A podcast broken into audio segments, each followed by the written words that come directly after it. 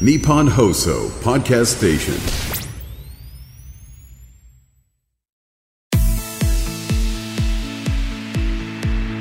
日本放送楽天証券プレゼンツ。人生流し作れよ資産。楽天証券プレゼンツ人生流し作れよ資産シーズン2パーソナリティの半沢美穂です。えそして楽天証券 IFA 事業部の平田理沙です。平田さん今回もよろしくはい。お願いします、よろしくお願いいたします。前回からパーソナリティとして加わっていただきましたけれども、まあ新コーナーをねスタートして、そうですね。私あもの先週の素敵な川柳の余韻が今でも引きずっているんですけれども、前日はい。私川柳考えるときに、はい。なんかこういろんなことがこうどう考えたらいいかなとかって思っちゃって、はい。歴代の有名な松尾芭蕉とか、俳人の句なんか見始めちゃって、はい。なんかこうそう考えると17音ですかね、はい。に乗せるのってすごく難しくってうん。本当にあやっぱりすごい方たちだったんだなって謎のなんか感じの皆様を振り返って、なんか句が染みてきちゃって。なんかそれで私も筆ペンを取り出して、筆ペンですか？ノートにですね縦にこう書いていろいろ出してですね。前回のはい。なんとかあの導き出したとい。うところだったんですけれども、はい、あのリスナーの皆さんにもぜひあの気軽にね、はい。本当にお金に関することであれば、何でも大丈夫なので、どしどしねお送りいただけたらはい嬉しいですね。はい、リスナーの皆さんの資産作りにまつわるお悩みを取り上げるこの番組ですけれども、早速ですね今日届いているお悩みを見てみましょう。はい。で今回もですね、日本放送が運営するサービス生活の窓口に寄せられたお悩みから取り上げさせていただきます。はい、NISA の積み立て枠に興味があります長期間で続けていくことを考えています商品の選び方おすすめの商品を教えてくださいはい、これね悩みどころかと思うんですけれども、はい、今回もこのお悩みに答えてくださるゲストは IFA 事業者のブルクアセット代表石野裕二さんです。よろしくお願いしますよろしくお。願いします。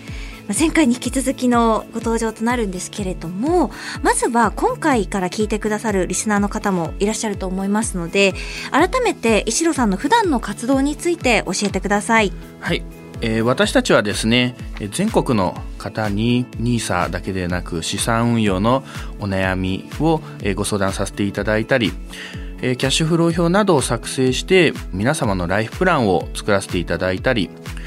相続の対策をさせていただいたり企業さん向けに確定拠出年金の導入などお金に関することであれば何でも、えーお受けさせていただいているとそういうような形で活動しております。はい、ありがとうございます。あの前回もですね、新しいニーサにまつわるお悩み、ニーサ講座の移管についてのお悩み取り上げましたけれども、やはりあの新しいニーサをきっかけに初めて資産作りに挑戦してみようという方も多い印象ですか？はい、非常に増えているかなと思います。本当にあの今まで資産運用というところにですね、えーあまり興味を持たれていなかったような方、また若い方とかですね、はいそういった方々もですね、積み立てでもですね、少しでもこう始めていこうというようなお声を本当によく聞くようになりました。ああ、そうなんですね。平田さん、このあたりどうですか？そうですね楽天証券としてもこの新しい NISA に対しての関心の高さっていうのは、あの日々感じているところでして、まあ、資産運用の裾野が広がっている様子っていうのを、はい、生に感じております。はい、まあ、最近資産作りにね興味持ったという方も多いということなんですけれども今回はあの積み立て枠の銘柄選びについてブルックアセット代表石野さんに解説していただきます。よろしくお願いいたします。お願いします。楽天証券プレゼンツ人生流し作れよ資産。この番組は楽天証券がお送りします。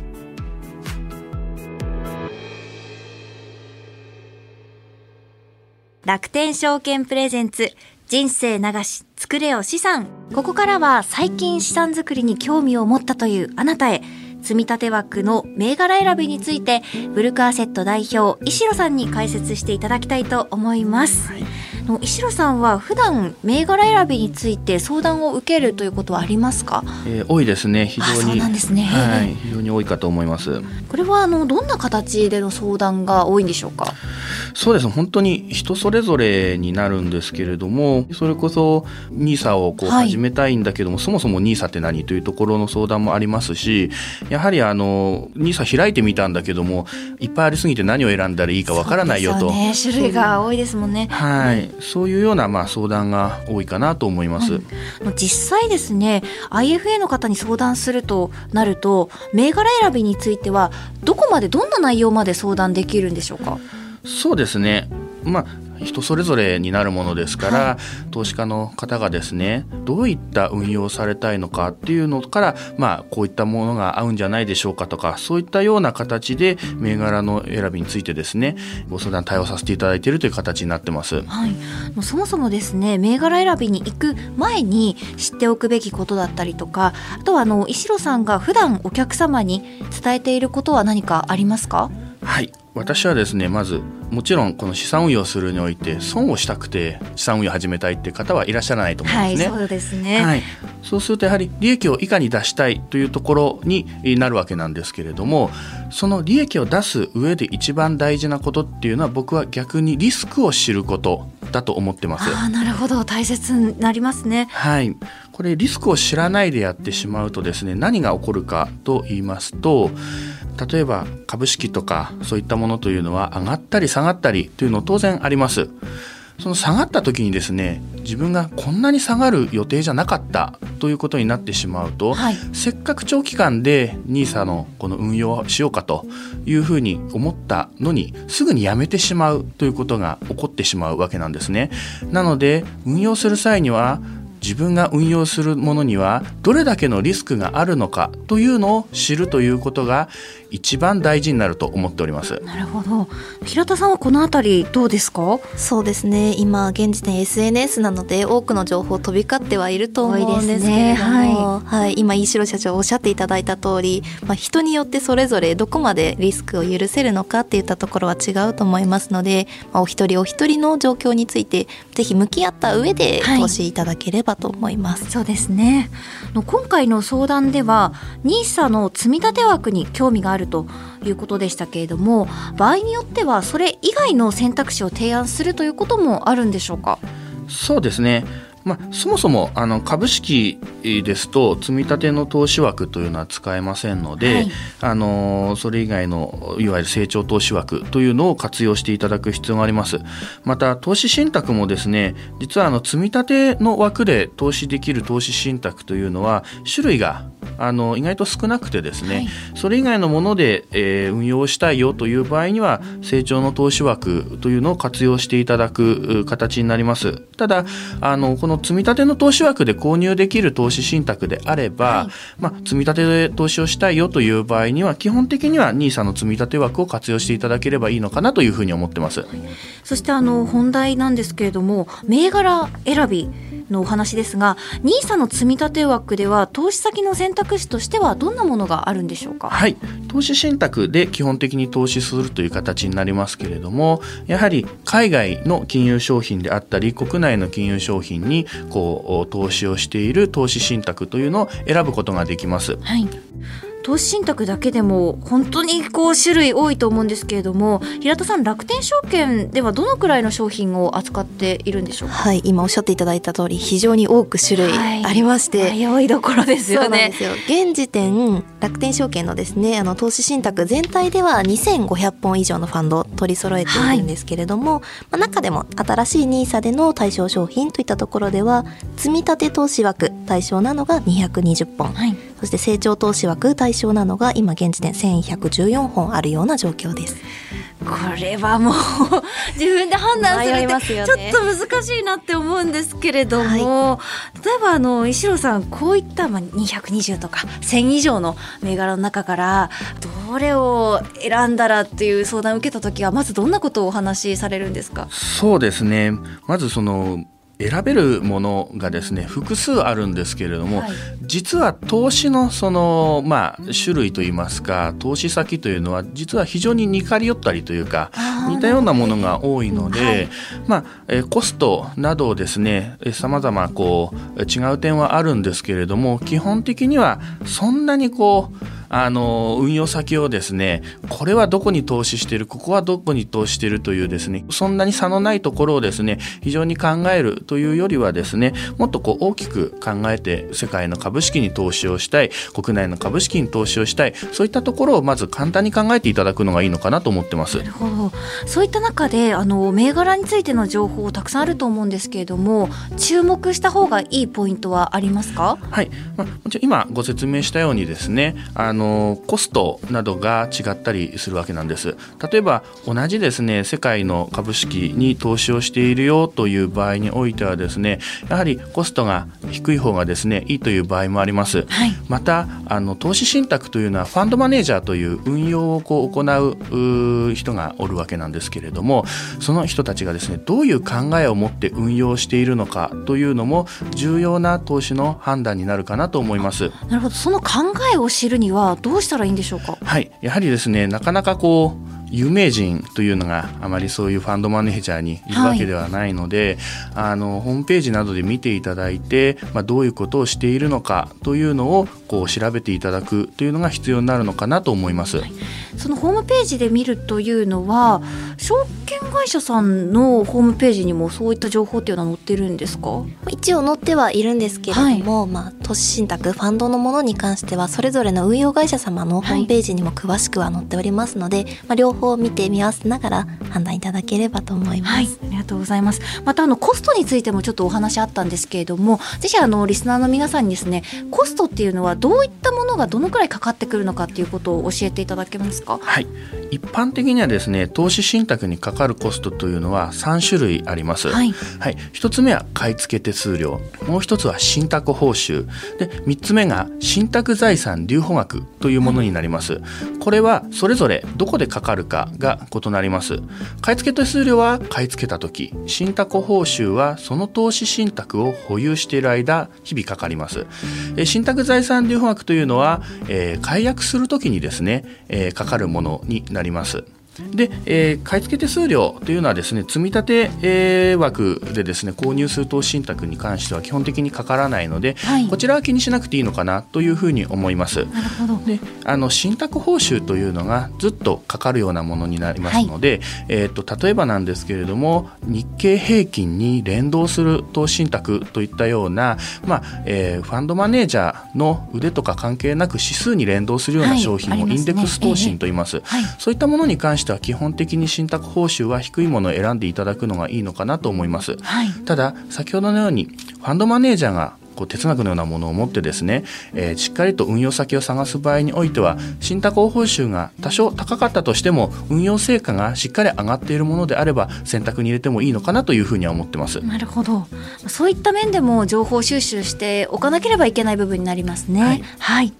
あと今回ですね質問をくださった方は長期間での運用を前提にしているということだったんですけれども前提とする期間によっても選択肢は変わったりしますか？そうですね、まあ、基本的にはですねやはり積み立て投資を行うというのは、まあ、中長期間でですねやっていただくっていうのは基本的なものになるのかなというふうに思います。やはりあの短期間でこう狙おうとしてしまうとですね我々も神様ではないので、1年先がどう動くかっていうのがなかなか難しいわけです。逆にあの積み立て投資においてはですね始めた直後にですね下落した場合においてはですね安い値段でどんどん積み立てをしていくので、はい。それは逆にこう前向きに捉えていただきたいっていうふうに思っているわけなんです。そう考えるとあまり短期間でやってしまうとですねそういった恩恵もなかなか受けにくいのかなというふうに思いますので、まあ、そもそも積み立ての投資でやるのであればある程度の年数をこう、はい。考えていただくのが良いんじゃないのかなと思っております。なるほど。初心者の方にですね銘柄選びのおすすめの方法はありますか？そうですね。あの銘柄選びのおすすめというところなんですけれども、まあえー、本当にいろいろあるわけなんですけれども、まあ、先ほどもお話ししたようにですね積み立ての投資であればですね、はい、本当にそんなに深く考えずにですねまず世界の株式にどのぐらい投資したい国内の株式にどのぐらい投資したいっていうのを決めていただいてその中からですね、まあえー、コストであったりとかそういった形でこうふるいにかけていくってそういうような形になってきますので、まあ、世界の株式に投資したいよという方がですね ABC と投資信託があった中で、はい、そこまでやっぱり差異がないものですからそこをですね、まあ、深くこう決めていくっていうよりはコストで選んでいただいてもいいのかなと思ってます。はい、逆にあの初心者の方におすすめしない選び方はありますか？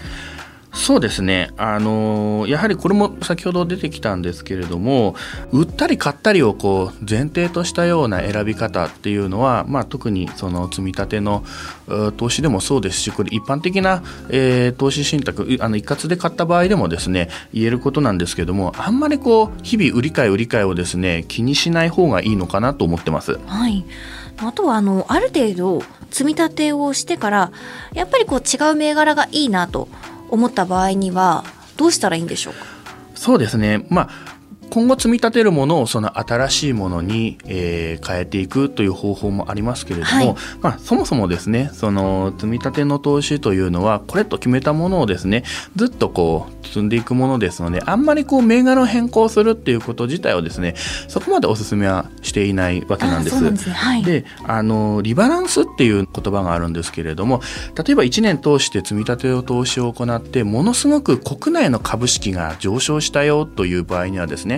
自身のポートフォリオの中で国内株の比率が高くなりますので国内株を売却して違うものに下がっているものなどに割り当てるということを行ったりすることはあります。はい、でここでですねあの我々がよく受ける相談でですねこれは間違ってるなというものがありましてですね、はい、この逆をやってしまうことなんです。例えば、えー、複数の投資信託を保有していてですね少しこうやってみたけれどもマイナスになってるものがあるからこれをもう売却してしまってやっぱり調子のいいプラスのものに寄せてしまおうという考え方を持たれる方、はい、非常に多いです、えー、ただこれはですね例えば上がってるものと逆のような動きをするものであればですね今株式が例えば上がっているから別のものが下がってるんだよということであればですね今後情勢が変わった時に今度逆に動きます。そうすると今までマイナスだったものがプラスに動いたりするということが起こりうるわけですのでどちらかというとですね上がったものの数を減らして元の一番最初の割合に戻していただくっていうのが正しいやり方なのかなと私たちは思ってます。なるほど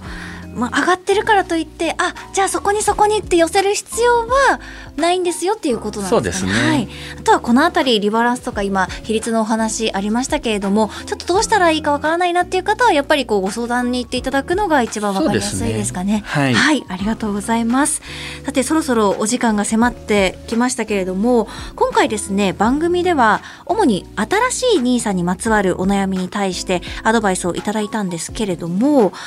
石野さん普段段は他にもいろいろなお悩みに対応されていらっしゃるんですよね。そうですね。こちらもあの本当にいろいろまあ一番最初にお話しさせていただいたんですけれども、はい、基本的にお金の話に関してはですね、いろいろなことができるような形になっております。例えばですね、まあ先ほどもお話しましたけれども、そもそもこの積み立て投資を始めようと思った場合に自分はいくら出せばいいんだろうかっていうところから、はい、はい、悩みますね。一番最初のところですよね。そうなんです、はい、そうするとですねそこって人によって違うわけですね。これから例えば結婚をする方もいらっしゃると思います。家を建てるよっていう方もいらっしゃると思います。退職金が入ってきたんだよっていう方もいらっしゃると思います。本当に人それぞれ状況が違うのでまずはご自身の資金計画を立てるというところから始めていただくのが非常に大事なのかなというふうに思ってます。そういった意味で当社の場合ですね、はい、ファイナンシャルプランナーが複数所属しておりますので投資家の皆様のですね今後のライフプランを立てさせていただいてですね。でいくら積み立てをすればいいのかなとかいくらまでなら積み立てても問題ないのかなといったようなことから始めさせていただくそういったことをやらせていただいております。はい、ありがとうございます。あの平田さん今石野さんから今回ですね、はいニーサについてとかあとライフバランスとか生活に関してもこう相談を受けられるようなお話もありましたけれども、平田さん今日のお話お聞きになってどうでしたか？そうですね実際リスナーの皆様もじゃあ自分はどうなんだろうっていうふうに思われた部分多いかと思うんですけれども、まあ、あのブルクアセットさん定期的にセミナー開催されていらっしゃったり、まあ、非常に好評いただいているというようなお声もいただいておりますし実はあのちょうど先日ですねあのブルクアセットさんの所属の IFA さんとお話をする機会が個人的にあったんですけれども、あの皆様あの同じような形で、まあ、お客様に対してのリスク共有度のところから考えていくのが大切なんだよであったり、まあ、NISA のこの新しい部分ですね大切さというのをしっかり伝えていきたいんだというようなお声たくさんいただいておりまして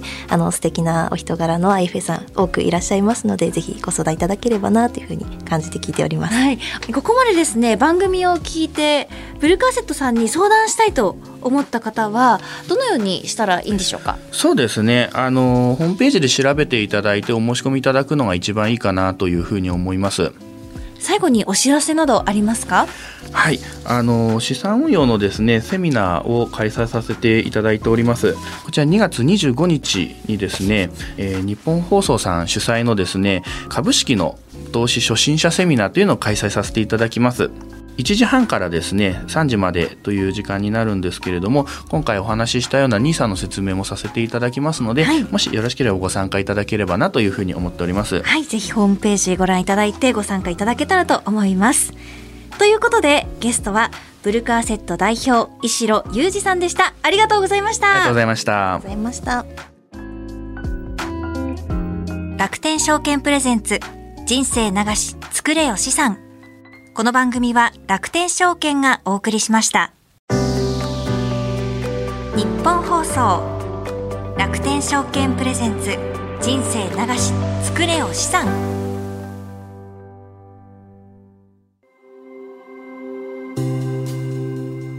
皆様には資産運用において信頼できるアドバイザーはいますか？大変複雑でかつ専門的知識を必要とする金融商品をどのように運用していけばよいのか。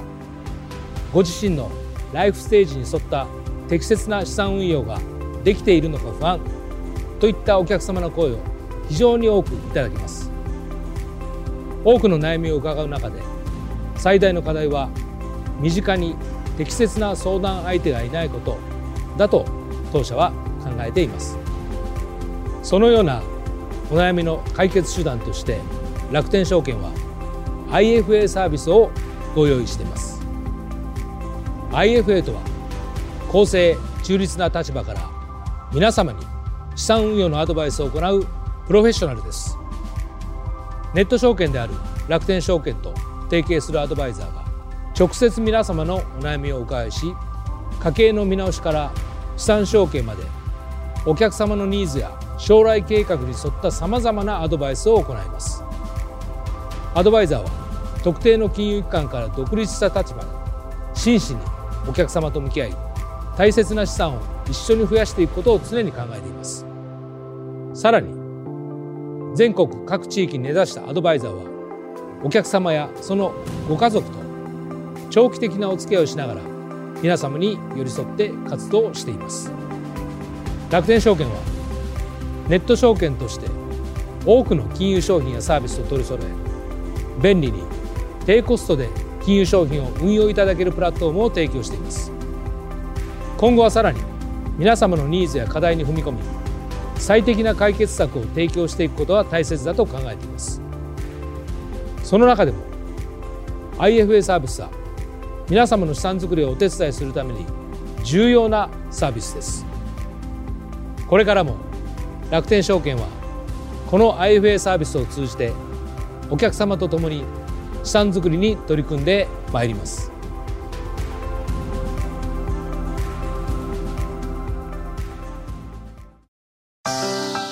日本放送楽天証券プレゼンツ人生流し作れよ資産。早いものでエンディングのお時間です。はいはい今回は銘柄選びについてのお話でしたね。やっぱりこう何百本何千本ってなってくると、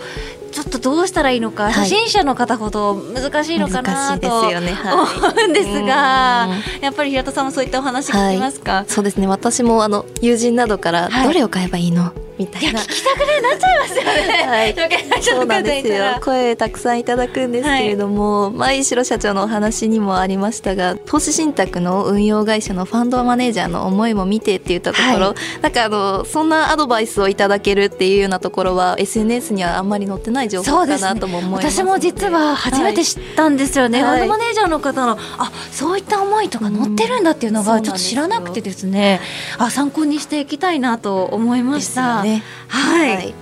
楽天証券プレゼンツ人生流し作れよ資産シーズン2では毎回資産作りにまつわるあれこれを一緒に楽しく学んでいきます。